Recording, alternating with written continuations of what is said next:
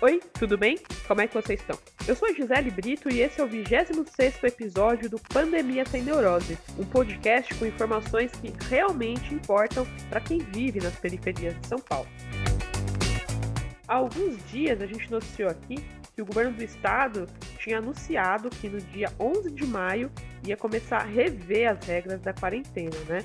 e aí pensar novos lugares que poderiam reabrir, como retomar as atividades econômicas, né? Só que infelizmente um pouco pela culpa do comportamento da população e outro por culpa do comportamento do nosso presidente da República, a situação da pandemia só piorou. Em vez da retomada das atividades, está sendo necessário aumentar as medidas restritivas para diminuir a transmissão do coronavírus.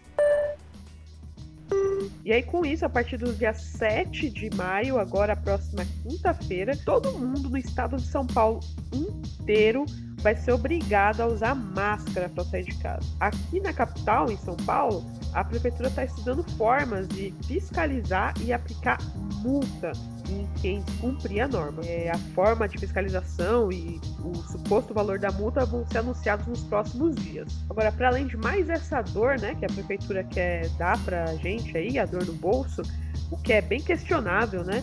É importante lembrar que o uso de máscara e lavar as mãos, né, são as principais armas que a gente tem para combater o corona, né? Você pode usar até máscaras feitas em casa, né, com retalho aí de camiseta de algodão, com TNT. Essas máscaras, elas podem ser usadas por até 3 horas ou até elas ficarem molhadas, né, ficarem úmidas. Depois de usar, elas têm que ser lavadas ou com água e sabão mesmo, ou com água sanitária. Agora, a prefeitura, antes de pensar em multar as pessoas, ela devia pensar em distribuir máscara, né? Porque para muita gente que já tá passando dificuldade, isso já seria uma grande ajuda. Agora, o que todo mundo tem que entender é que não é para usar máscara só para não pagar multa. A gente tem que usar máscara porque essa é uma forma de proteger as nossas vidas, proteger a vida de quem a gente gosta e também a vida de quem a gente não gosta, que a gente não conhece. A gente tem que fazer isso pensando em todo mundo.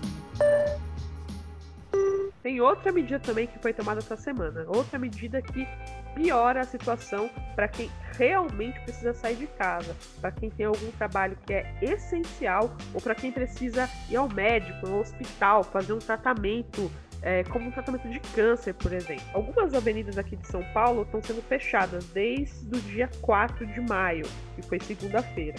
Na zona sul é a Avenida Moreira Guimarães e a Avenida Miruna, nos dois sentidos, centro e bairro.